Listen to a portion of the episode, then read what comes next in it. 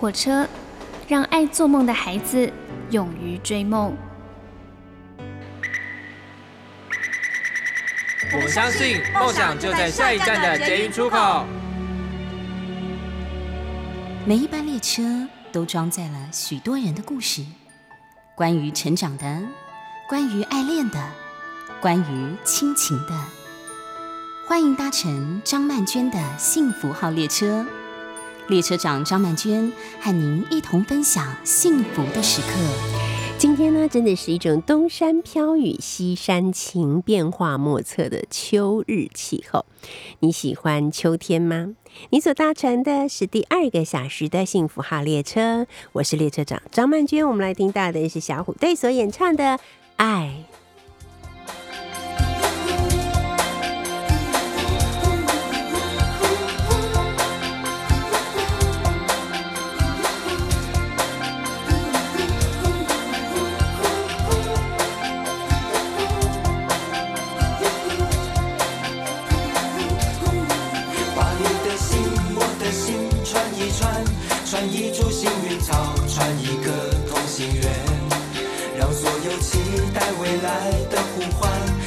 青春做个伴。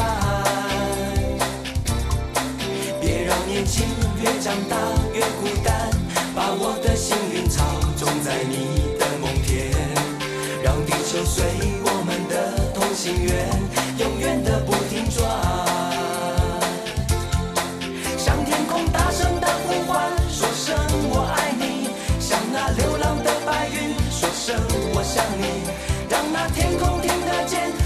白云看得见，谁也擦不掉我们许下的诺言。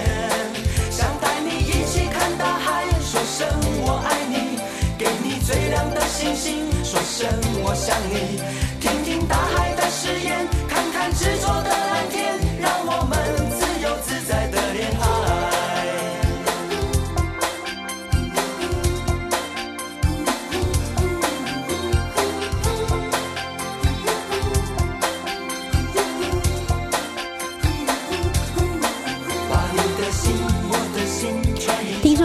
从下个礼拜开始啊，我们台湾的这个疫情的状况又可以降级了。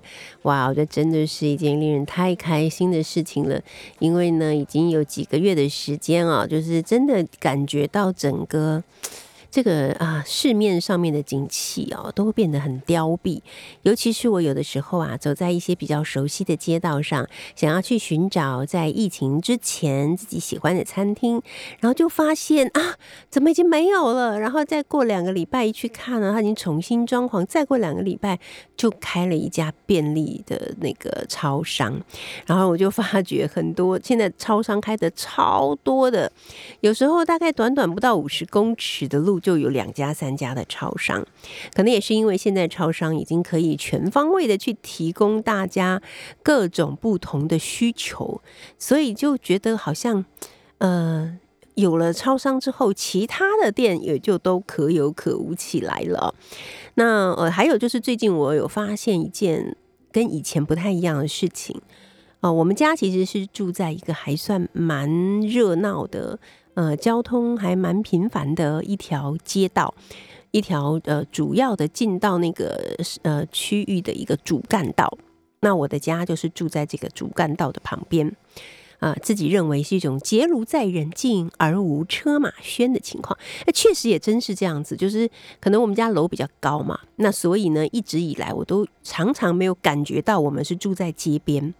好，就算是门窗都打开的，像落地门啊，窗户都打开，但是也不会听到那个很喧嚣的按喇叭的声音。可是最近这两个月以来，我有一种最明显的感受，就是常常有车马喧。也就是说，现在越来越常在早上吃早餐的时候，或者是在下午在那里靠在沙发上看书的时候，突然就会听到楼下的马路上面传出很明显的，不是出于警告，而是出于不耐烦所发出的按喇叭的声音，大车小车那个喇叭声不断，然后比以前大概多了，我觉得起码有三到五倍那么多。哦，那后来我的朋友、我的同事每天开车上班的，他也是说，不知道为什么现在好像大家在开车的时候都超级没有耐心。他已经在台湾开车开了有二十年超过了吧，他一直都是一个稳稳的驾驶人。那他说他就是最近在道路上行走的时候，常常感到一种压力，这个压力就来自于好像其他的人都有一种心烦意躁的感觉。不是要超车啊，就是靠得很近，要不然就是按喇叭。所以他说，以前在台湾的街道上面行走的时候，开车的时候，有时候觉得蛮悠闲的。现在都要绷紧神经，因为不知道下一秒钟会发生什么样的变化。对，然后我们就稍微整理了一下，说：“哎，其实原来我本来以为我只是一个个案、特殊的例子，后来才发现，原来不只是我呢，可能很多人都有类似这样的感受。”那这一切会不会是因为疫情的关系消磨了我们的耐性呢？好，当然这个是有待观察了。不过说真的，我觉得现在我们虽然是有疫情，有一些不方便，但是比起以前已经要方便很多了。就是比起这三级的时候，已经要方便很多了。哦，那所以大家的那个，因为它是一个持久战嘛，很多人都说这个疫情是一个持久战呢。如果到了二零二三或二零二四年的时候，这个世界就可以恢复原来的样子，那已经是万幸了。好，有可能他没有办法再回到以前的样子了，这是我们常听到的一种说法。那我觉得我们大人呢，出门要保持社交距离或者戴口罩还好。可是每一次看到小朋友，不管是幼稚园的小朋友，或者有些更小，才刚出生没几个月，啊，要出门的时候也得戴口罩，我真的真的超级觉得很难受了。可是这一切也都是没有办法的事情。所以，如果真的有一天想要回到以前的那个世界，恐怕我们现在需要的就是，除了我们每个人都做好的各种防疫的措施以外呢，耐心、耐心和耐心可能会是。非常重要的事情。那我们来看看巴黎。巴黎最近有一些还蛮有意思的政策哈。呃，世界卫生组织 WHO 呢呼吁城市地区严格限速啊，就是啊驾驶的时候速度要有所限制了。根据世界卫生组织的研究呢，城市减速将会减少大约百分之二十五的道路交通事故。噪音污染也可以减半哦，并且表示交通噪音会对身体和心理产生负面的影响，包括压力呀、失眠呐，还有抑郁啊等等。欧洲呢，许多城市混乱的交通让人印象很深刻，尤其是巴黎。现在市长呢决定要遵循联合国的倡议，打折降低城市污染的旗帜。巴黎市区除了高速公路与快速道路之外呢，几乎所有的地方都把驾驶的时速限制为三十公里。哎，三十公里真的挺慢的了，在我们看来的话，那但是它有什么好处呢？巴黎政府希望这样的限制呢，能够让更多的人不开车，好，而鼓励更多的人步行。使用公共交通工具，还有自行车。巴黎的副市长表示啊。时速三十公里的限速不会增加污染，还可以提高骑自行车者还有行人的安全，以及降低噪音，还给城市平静。讲到这个，我就想到我那时候去呃中国大陆旅行的时候。我每一次去到那些大城或是小镇，我最深刻的感受就是台湾真好，台湾真安静，因为他们真的就是一种喇叭按不停诶，有的时候我坐在出租车上，他就可以一路按喇叭啊，我都觉得我好想下车，我不想再搭车，我走路行吧，就是那种压力真的超级的大。那时候就很想念台湾，就台湾多好啊！我真的觉得我坐在那个计程车司机的车上，很少，几乎没有什么机会听到按喇叭的声音，多好多美好，会觉得身心平静，比抄心经还要更疗愈。好，可是现在我真的觉得有点不太一样了哈。好。那联合国呢，也在倡议减速政策，估计到二零三零年，全球八十五亿的居民将有近五十亿人生活在城市环境。那欧洲呢，仍然是全球城市化程度最高的一个大陆啊，汽车使用量呢也不断的在增加。巴黎人也支持减速政策。巴黎市政厅民意调查显示啊，有六成的居民都支持时速的限制。但是，以驾驶为业的人则提出了强烈的反对啊。根据 CNN 采访送货司机说，这种变化太可怕了，这就像汽车司机在骑电动滑板车一样，简直是太疯狂，因为实在太慢了，对不对？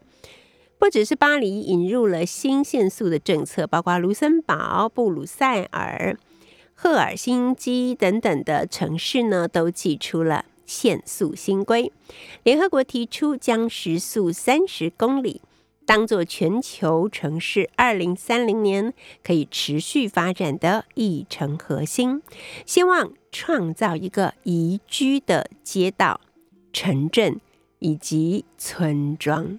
好，我们现在来听到的这首歌是由杨丞琳所演唱的《任意门》。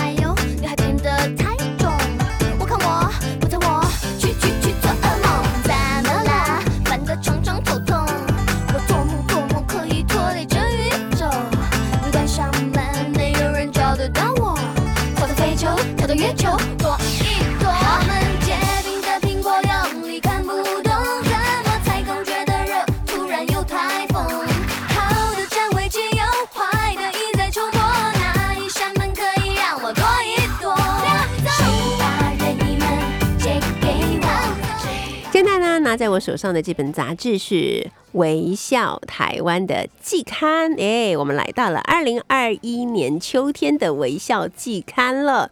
这是每个季节就会出一本的，也是每个季节我最期待可以收到的一本杂志了啊。那今天呢，来到我们幸福号列车的，就是每一次都会来跟我们介绍《微笑季刊》的。呃，我从他是主编访问他到总编辑，到今天他已经是总监了，那就是李佩书。佩书好，Hello，听众朋友大家好，老师好。是之前啊，很感谢你在我们没有办法见面的日子，还愿意跟我们连线来介绍你们的杂志。我今天一看到老师就说超想你了，好久没看到你了，真的。好，那这一次呢，我们的封面呢，故事是叫做。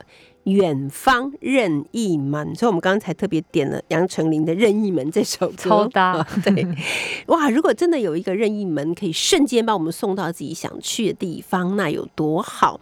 来说说这一次的远方任意门的一个气划的想法。老师，你知道我小时候其实会晕车。哦，真的，对，所以我每次要回阿妈家的时候，我都觉得说，为什么我没有任意门？我打开，我直接过去，我就到 到那里了，多好，不用受折腾。对，然后这次其实真的是因为疫情的关系，然后我们那时候知道九月份要出刊。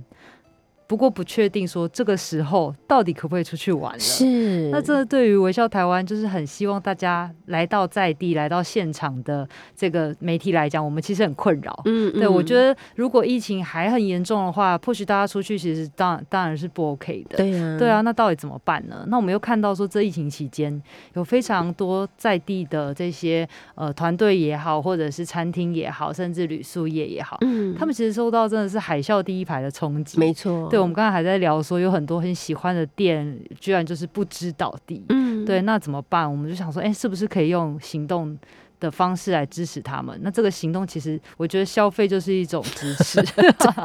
刚才节目开始前，我还在跟佩叔交换心得，说，哎，大家都说疫情期间不能出门，会比较省，你有比较省吗？说没。对啊，我们两个口袋破洞，真的，因为反而在网络上面买，哦。好方便哦，一点就可以，一点就可以了，就买了一大堆的东西。但说实话，我也觉得还蛮引以为傲的，因为这也是我们在支持这些疫情期间的许多商家或者是许多小农的一个实际的行动嘛。没错，所以我们就用了这个远方任意门这一道门呢，我们会很希望说你打开，如果你没有办法真的出发，你还是可以用无感的方式。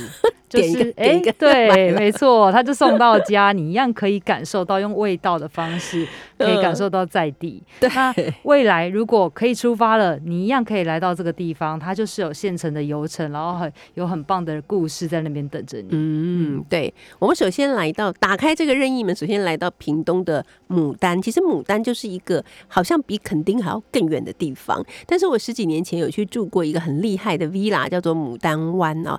那这个 villa 就你。住进去之后呢，一天午餐，嗯啊，然后就完全不用出来，出去，对，它里面非常舒服，然后还可以借你脚踏车，你可以一路骑到海边。我觉得现在也很适合这样的旅行，对啊，对啊，所以我就觉得很安全，然后私密性也够，然后他的一天午餐也都不是普通的五五个餐，它是。都蛮好的，这样。可是今天我们要来讲的不是这个 villa，我们今天要来谈到的是，哦，原来从去年八月开始哦，那呃牡丹乡的族人呢就在山林里面养鸡了。为什么呢？因为牡丹这个地方其实它全境有百分之九十五的土地都是被森林覆盖的耶。没错，因为我其实会知道这个案例，是因为之前有做过类似像林下经济的报道。那最近在推动的林下经济，就是。怎么样？呃，过去我们就是觉得说森林离我们比较远，我们要保护它，就是不要用它。但是现在这个概念翻转了嘛，我们应该要是更永续的利用它。所以在这个林下经济的发展当中，就发现说，哎，牡丹既然有这么多的森林，那我们怎么样可以让住在这边的人，山村的人可以好好的生活在这边，安居乐业？嗯，那当时这边就有很多的老师啊，或政府团队，他们就想说，哎，那是不是可以试试看森林养鸡？嗯，因为其实，在大武那边就有一个很好的品牌，大武。生鸡已经哎。慢慢的茁壮了。对，牡丹其实就有有点仿效那那边的这样的一个做法。是。那屏东科技大学的陈美惠老师，他就带领团队去那边 study 研究了一下，就发现说，哎，这边很适合，所以他就看族人有没有这样的意愿。那就发现说，哇，这边的鸡农真的是太了不起，他们都超级斜杠，有一些是导览员，有一些可能是那个当年牡丹社头目抗，就是抗日头目的后代，对，就是还蛮多领导性的人物，他们。愿意做这样的尝试，对。然后他们养的鸡叫做中兴红鱼土鸡一九八二，是有号码的。哎，对哦，是有年份的哦，好厉害。而且这个土鸡很有趣的是，它。活动力很很强，然后呢，它又比较抗热，我觉得还蛮适合南部这样子饲养的。嗯嗯，而且它抗病力也很强，对没错没错。所以他们在养的当中就发现说，哎，养在这边很适合，就是在那个可能譬如说三书园里面呐，野就野江花田啊，森林里面到处跑跑跳跳，然后这边的鸡肉又是花了大概四个月，就是相较于对相较于其他地方是更成熟的方式去饲养的，而且是对。带动物也是比较友善的，是，所以他们的鸡呢是肉质紧实，脂肪量也比较少哦。那他们同时也有开发出了呃一些料理，对不对？对啊，我真的觉得它这边的流程很完整哎。嗯其实呃，我是觉得下次刚好花期已经过了，大家都知道牡丹这边最有名的就是那个哭泣湖。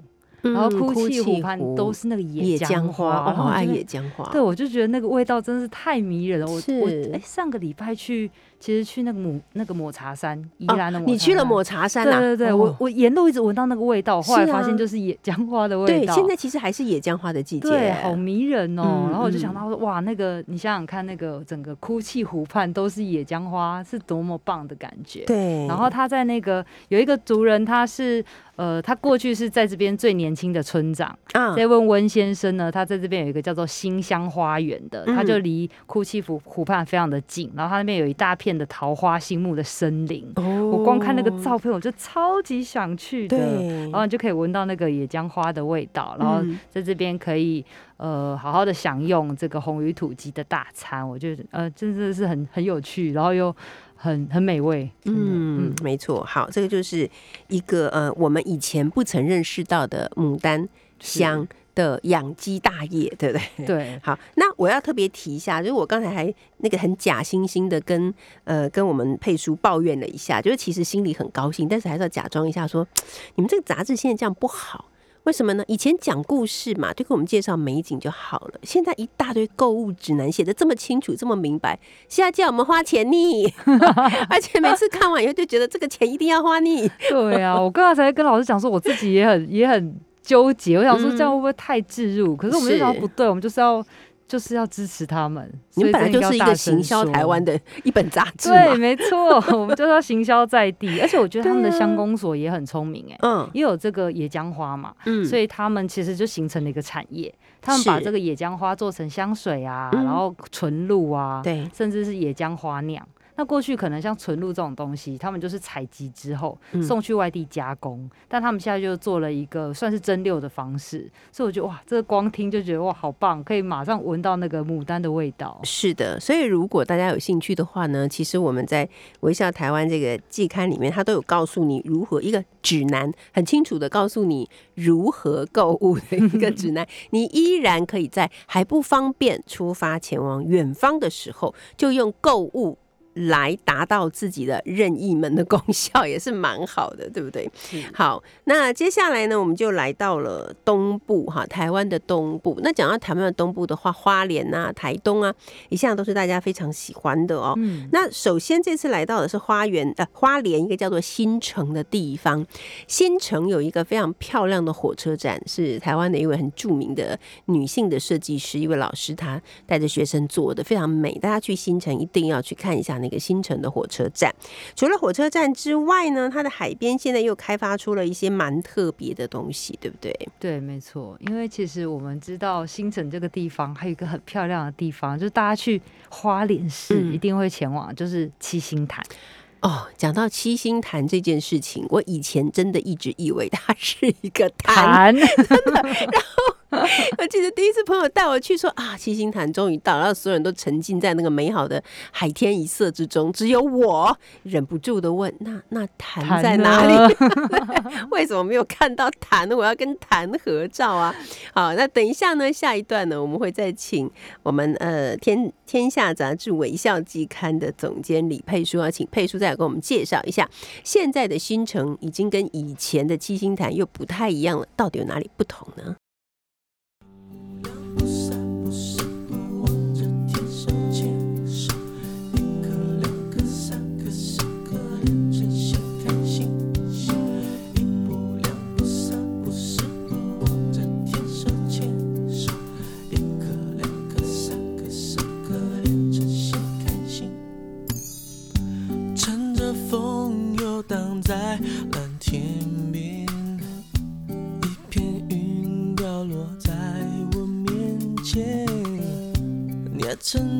形状，随风跟着我，一口一口吃掉忧愁。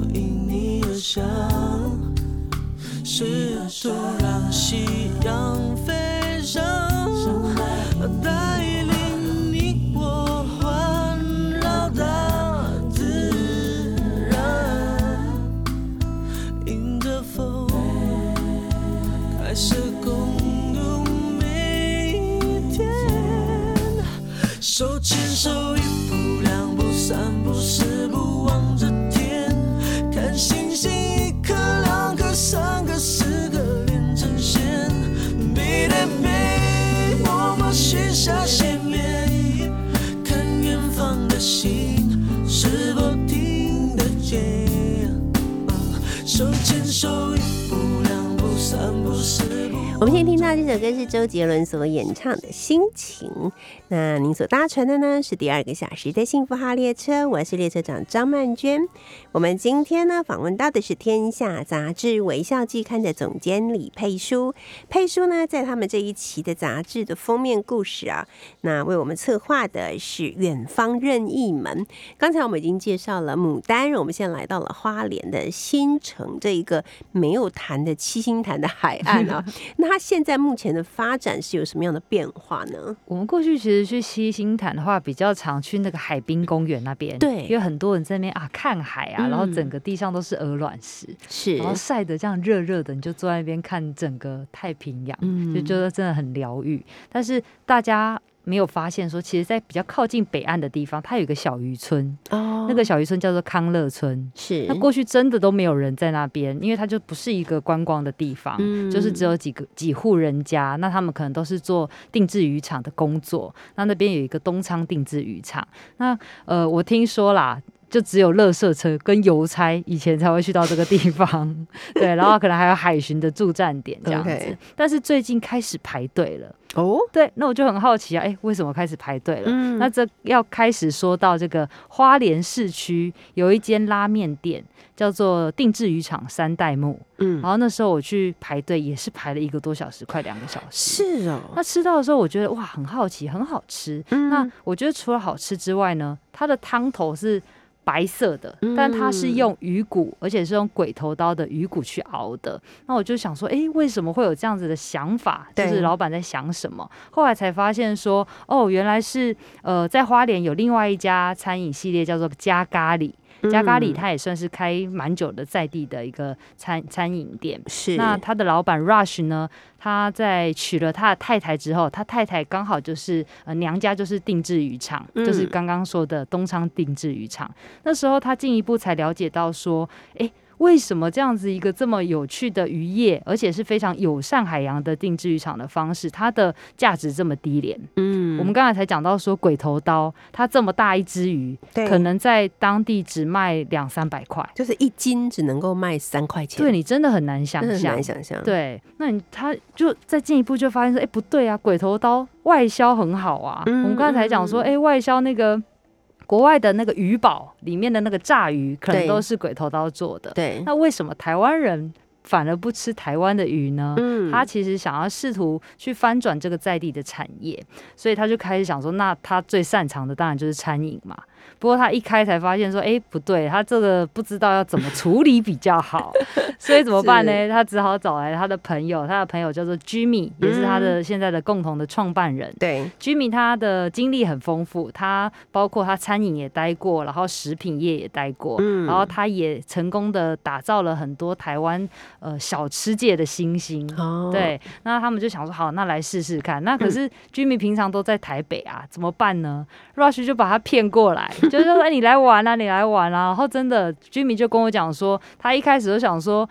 花莲的土地会粘人，这都是嗯 slogan 而已吧，讲讲的吧。什么叫会粘人？就真的去了就被粘住了，然后他就带着他家的狗啊，还有他的嗯太太，就整个移居到那个我们刚才说只有邮差跟垃圾车会去的小村落里面。嗯那他就用他的长才，然后跟他的人脉，现在先去处理了这家拉面店，他就重新规划了菜单，所以我们在那边可以吃到鬼头刀鱼骨熬成的汤做成的拉面，然后譬如说还有鬼头刀的海鲜汤饭。嗯，然后还有，甚至嗯他们那可以直接做成生鱼片，嗯可能是在其哦他城市没有办法这么新鲜现用的。嗯那我嗯我那时候去的时候，我其其实很讶异，这么好吃的鱼居然是鬼头刀，因为我们的既定印印象就是这么大只的鱼，它那个肉都相对比较柴。对对，可是我就发现说，哎、这可能是我们不会料理的方式哦，嗯所以我觉得他们也对这个鱼种做了一个很好的诠释。是那当然，定制鱼场不是只有鬼头刀，他们是看老天也吃饭的。嗯这个季节有什么样的鱼，都是要看当天的现况。是，所以后来呢，他们又想说要怎么样慢慢的让这个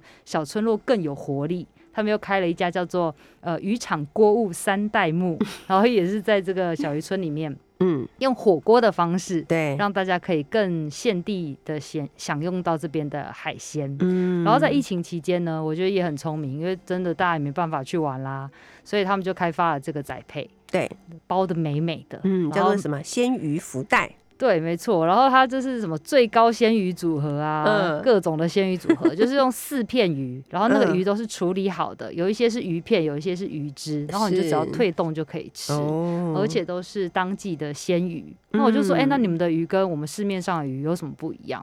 像他就随便讲，他就说，哎、譬如说金龟吧，六甲龟吧，就是金瓜肉。嗯我说金瓜肉是什么？我没听过。他说就是雨伞旗鱼。哦那这个雨伞旗鱼它有什么特别的？它可能在其他季节捕捞上来的时候，可能就是很像一般的鱼，嗯可是他们就只有到了特定的时间点，可能譬如说哦是夏季的时候，它们是最肥美的。然后这个时候呢，他们因为吃吃进肚子里面的一些营养的转换，嗯会让他们肉变成像有点橘红色，哇，不是就会像是金瓜。觉对对哦，对对对，他就把它形哦容成那个金瓜的那个颜色，所以当地人都叫做金瓜肉。嗯，了解。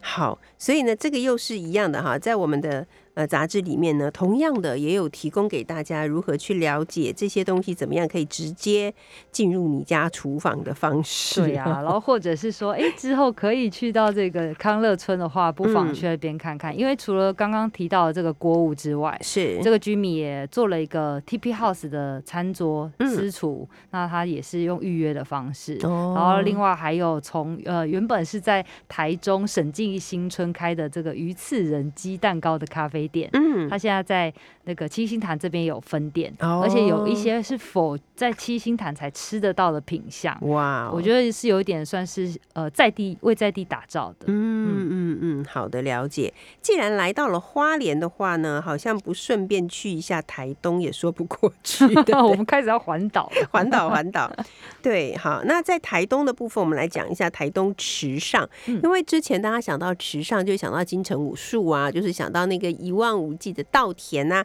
可是除此之外，还有一些可能是你在厨房里面非常需要的一些呃料理圣品，对不对？对，呃，老师，我讲到池上，就是不免这个时间点就会想到，哇，秋收的季节又要到了。对呀。那我真的是回想回想到去年这个时嗯候，我就真的去了一趟池上。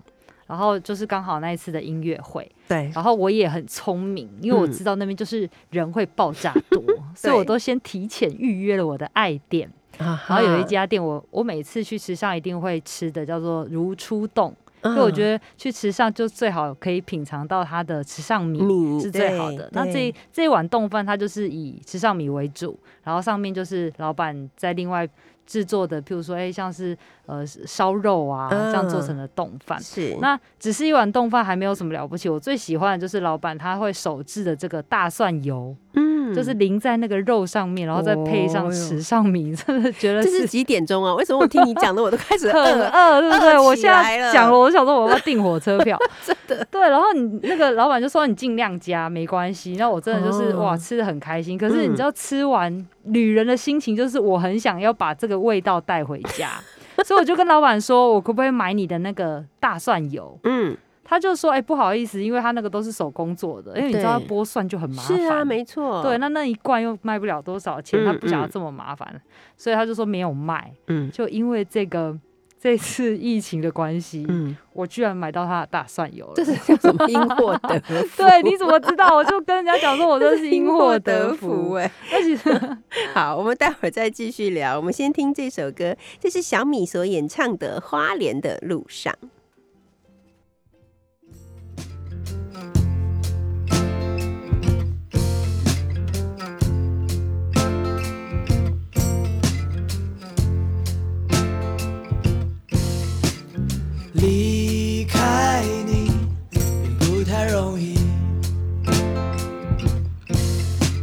的时间里，我迷失自己。但是我现在正开着车，在前往花莲的路上。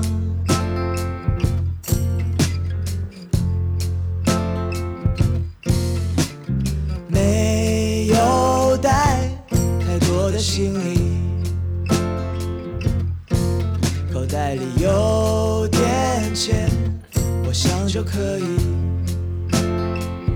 我想我的时间还有很多，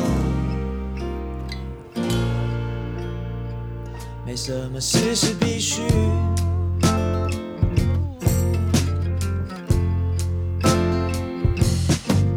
我永远不可能说完自己的故事，也不会看到最后。就像人们总希望能够回到过去去改变，没有什么事情需要去找寻，也没有什么谜题要解开。但这并不是说我不期待未来。每当我解开了一个问题，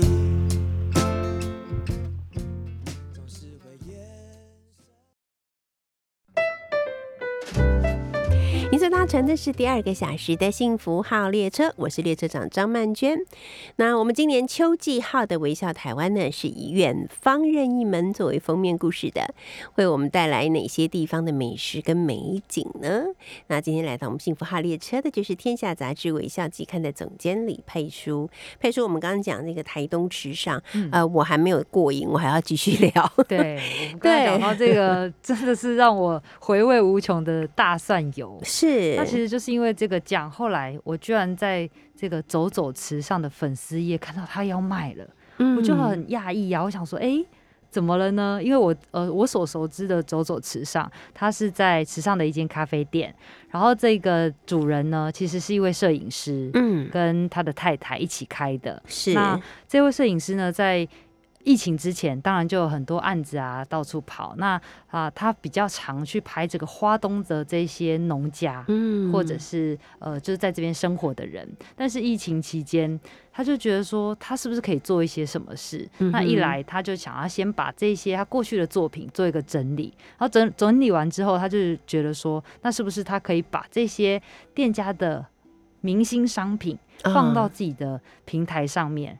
然后推荐给大家，是那我觉得也算是一种合作跟互助的关系，嗯所以他就开始这样子把他的美照，就是把它放上去，然后也把他过去在跟这些店家交往的一些故事啊、经过啊、介绍放上去，然后我才发现说，哇，原来有这么多好物都在走走池上的平台上面可以找到。嗯那其实他就有说啊，譬如说像池上，他在那边这么久，他从来没有卖过池上米，嗯他第一次在这个时间点帮忙卖池上米。是，那他卖的就是一个，嗯、我觉得算是一个青农菜鸟农夫，对，他真的三十八岁才开始种田，，对他就是也没有农业底子，他只嗯。是因为想要这么做，他想要支持友善农业，然后希望给嗯他的孩子一个很健康成长的环境。是，所以他真的是历经了，我觉得很多的挫折、包括什么山猪来田里面蹂躏他的那个稻米呀、或者是遇到虫害啊、风灾啊、啊，好不容易慢慢的就有所成，所以他的米几乎就是一上到平台就秒杀，真的哦，嗯。哇哦，所以大家真的也还蛮支持他的。嗯。然后呃，这个大白就是我们刚刚讲的走走池上的主人呢，他们也很可爱，因为在地经营久了，所以他们常常在池走走池上的店门打开的时候，就发现说，哎、怎么有一堆的梅子，或者怎么有一堆的那个荔枝，他就想说，哇，一定又是谁谁谁送来给他的对，所以他嗯也想办法说，看可以怎么样帮助这些他的好朋友，嗯所以譬如说，他就用鹿野的凤梨啊，或鹿野的茶、啊、跟这些农产去，呃，因为他太太手艺非常好，然后他们就想说，是不是可以做果酱啊，做饼干啊，嗯然后在这个平台上面做贩售。嗯那我觉得其实很多东西都是小小的。就是点滴都是心意，但是你会知道那个真真的就是在地的味道。是啊，而且我就觉得。这一次的疫情虽然对整个社会或对整个世界的破坏是很大的，但是很多东西不是破而后能能力嘛，对不对？所以我觉得在破坏之中，大的破坏之中，其实也有很多大大小小的新的发想跟创造。好，那像刚刚讲到的，大概就是这样吧没。错，好，那最后我想要来谈到的这个是一个很静态的活动，嗯，这就是很有名的台中大理的菩萨寺。对，他们最近呢就发起了一个一百零八天两百六十个字的手抄心经的一个活动，对不对？，对。嗯可是我那时候看到的时候，我就去买抄经本了。真的哦，真的极之极行哎，呃，因为我觉得这个实在太疗愈了。嗯我们有时候真的在家，然后你觉得时间很多，但时间也很少。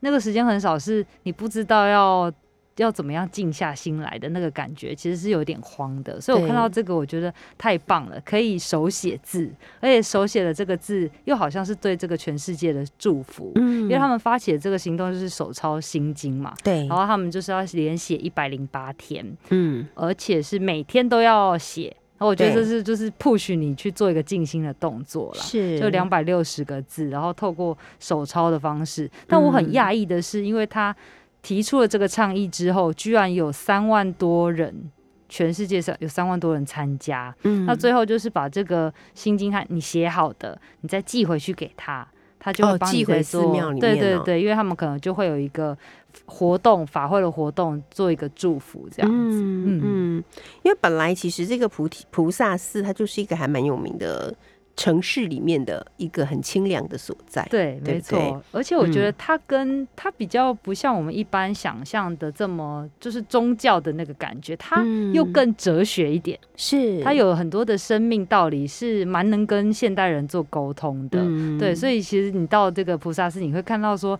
它是水泥墙，对但它却充满了被那个爬墙虎包围。嗯那其实里嗯面的那个执行长就跟我们讲说，当初其实那是一个缺点。嗯但是他们的呃住持就跟他们讲说，师傅就跟他们讲说，我们就是要面对自己的缺点。嗯所以没想到那个坑坑巴巴的地方，却变成那些种子啊、小鸟啊可以依附的一个立面，是所以才会长满了这么生命力的爬墙虎。嗯好。那么再来，我们就来讲讲，其实是离我们很近的地方啦，是就是大道城。因为我们这个节目本来就是北部的呃听众比较容易直接听得到的嘛。没错，那大道城这里其实也是很多人的老台北的印象，嗯好，或者是童年的印象。那这次你们是规划了什么叫做打包物产在家旅行？这又是买东西是不是？老师，我觉得这个很有趣哦。呃，这个我们的特气叫做 online 出远门，对，就在线上，就可以带你去很远的地方嘛。是那那，这其实是这个岛内散步秋意执行长给我的 idea，哦，因为他让我看到了一个就是旅行业者他在疫情期间的华丽转身。嗯，因为我嗯们常常看到就是，哎、是不是这个疫情期间就会被打到？对，但是他要养这么多人，他就跟我讲说，当你永远都一就是这段期间一直在被银行追着跑的时候，你就会想办法赶快调整你自己。对，那所以他们那时候就想说，那我要来推出云端散步，嗯，在云端带着你散步。可是其实对我而言啦，我自己是使用者，在我还没有去触碰这个领域的时候，我会觉得很排斥，嗯，因为我们就是喜欢到现地去玩啊、对，我在线上就没有感觉嘛。嗯但是他反而是做出了另外一个方向，嗯他就告诉我说，他有一些是现地旅行没有办法呃带给旅人的。他嗯。可以在线上又通过很多的资讯啊、影片啊，在做这个整合。所以像比如说，他讲的是大道城这边的故事的时候，嗯。他怎么样把一百多年前的大道城让你看到，啊？然后或者是说在更远的地方有的景点，你现在没办法走过去，他怎么样嗯。可以在线上就带你旅行？是，所以他这个华丽转身也让他接到不少企业在疫情期间想要让员工放松一下的那个员工旅游的 案哦。子。对，啊我觉得其实算是一个很好的 demo，所以我们也找了三个这样子类似的案例，都是做旅行相关的业者。嗯。对他们在这个疫情期间的华丽转身，对，而且这个当然就是所谓的这个打包物产嘛，所以也都会有一些指引，就告诉你说，假设你要不能真的去，但是你又很想要在云端旅行，那么到了大道城，你有什么不可错过的一些好物，他都帮你包好了，对不对？没错。还有他还有接还有一个没错，然后他们还有一个叫做到那个瑞瑞里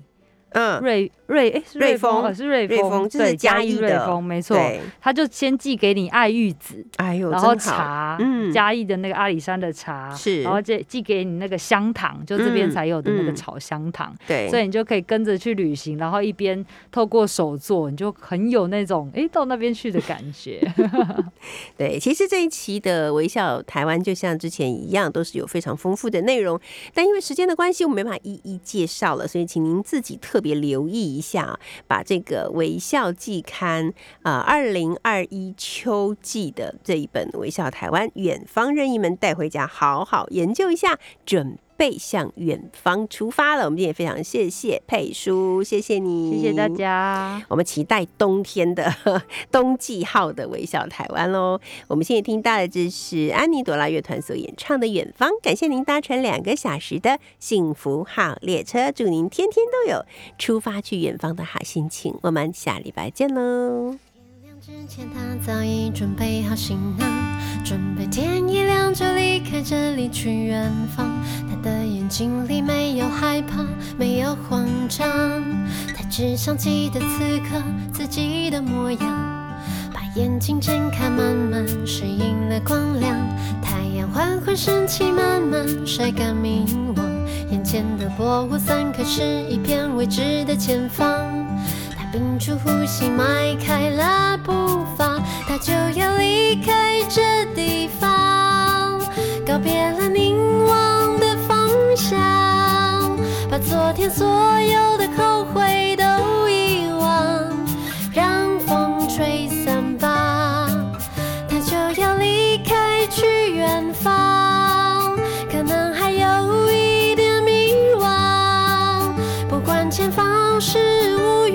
是太阳朝向往的远方。